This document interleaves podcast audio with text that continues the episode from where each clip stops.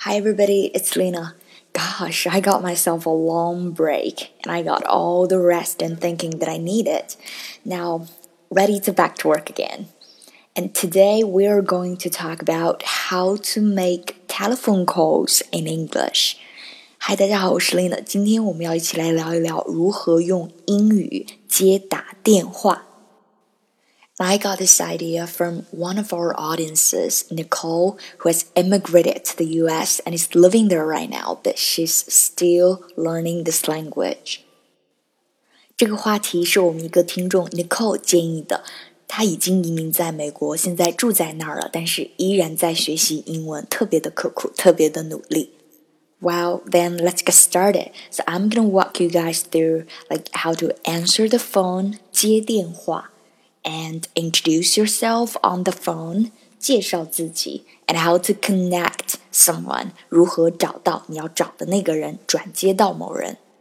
First one, answering the phone，接电话。第一个，接电话。So the moment when you pick up the phone, usually we say the most common way we say is hello so when the phone run and you pick it up，那么当电话响，你把它接起来，通常我们最常见的就是说 hello，相当于我们中文的喂，that's that is very casual and informal，这是非常随意，然后也是非正式的，但一般我们都会说 hello。第二种，当不是个人，当你代表的是你的公司或者你的单位，我们通常这样子来说来接电话了。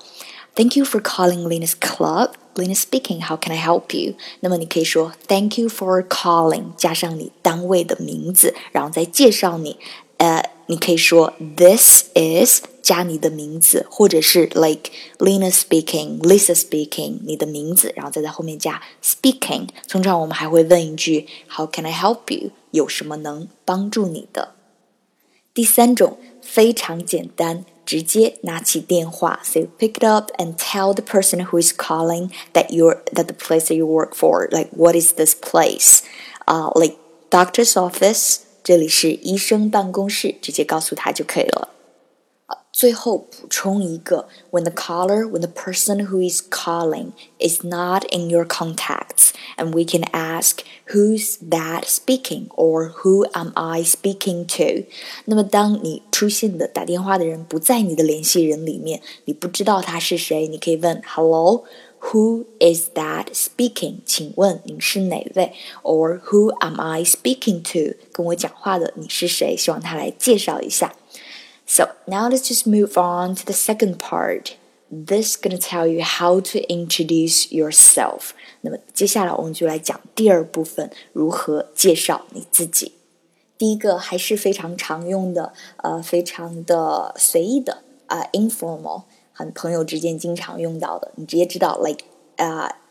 Like for example, you are calling Nick 啊，比如你在给 Nick 打电话，那么你接通了以后，你会说 When you get through，接通以后你会说 Like Hey Nick, it's Lisa calling 啊，喂 Nick，我是 Lisa 就可以了。It's Lisa calling，可以直接用 Hey 啊，也可以用 Hello，然后再用 It's 加上你的名字，加上你的名字，然后再加上一个 calling。甚至有时候我们不加 calling，直接说 Hey Nick, it's Lisa Lisa。Okay, the second one is pretty formal. 第二种这种方式挺正式的。Maybe you're calling your boss or someone that you haven't met yet.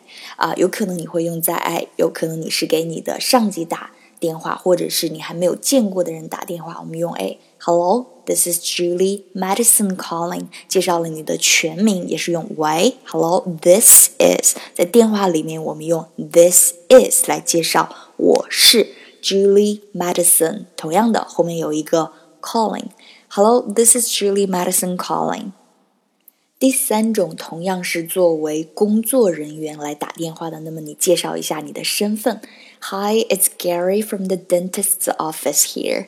Hi，你好，我是牙医办公室的 Gary，加上用 from 加上 like your workplace，加上你的工作的地方就可以了。最后两种我们有 this she。 或者是 Lisa speaking or anyone speaking，我们把它用在当打电话的人没有认出你的声音，when the person who is calling doesn't recognize your voice， 没有认出你的声音，没有听出你的声音。当他们问 like Can I speak to Lena please or Can I speak to Lisa please？那么如果你就是 Lena 或者是 Lisa，你可以说 This is she，我就是 or Lena speaking，Lisa speaking。 OK，第三部分我们来讲一讲 how to ask for somebody on the phone，如何去找到其他人来接这个电话，就是 to connect someone。第一个，我们经常说，哎，稍等，我来叫他，我来喊他。我们可以说 just a sec，I'll get him。Very informal，也是很非正式、随意的。Just a sec，呃。sec 是 second 的缩写，就是一秒钟，就是稍等。Just a sec, I'll get him or I'll get her 都行。好，请稍等。除了可以说 just a sec，我们还可以说 hang on one second。hang on 让别人不要挂电话，请稍等。hang on one second，请稍等。或者是 one moment please，one moment please 也是，请等一会儿，请稍等了。 最后一种很有礼貌的表达，请别挂机，我帮你转到他的办公室。Please hold and I'll put you through to his office. Please hold 也是 hold on 的意思，继续拿着这个电话，不要挂掉。And I'll put you through, put through 把它转到 to his office. 好，那么在用英文打电话的时候，大家一定要注意，如果是一个非常正式的，或者是打电话预约什么事情的时候，永远还是跟啊其他的一样，要记住说 please 和 thank you 来表达你的礼貌了。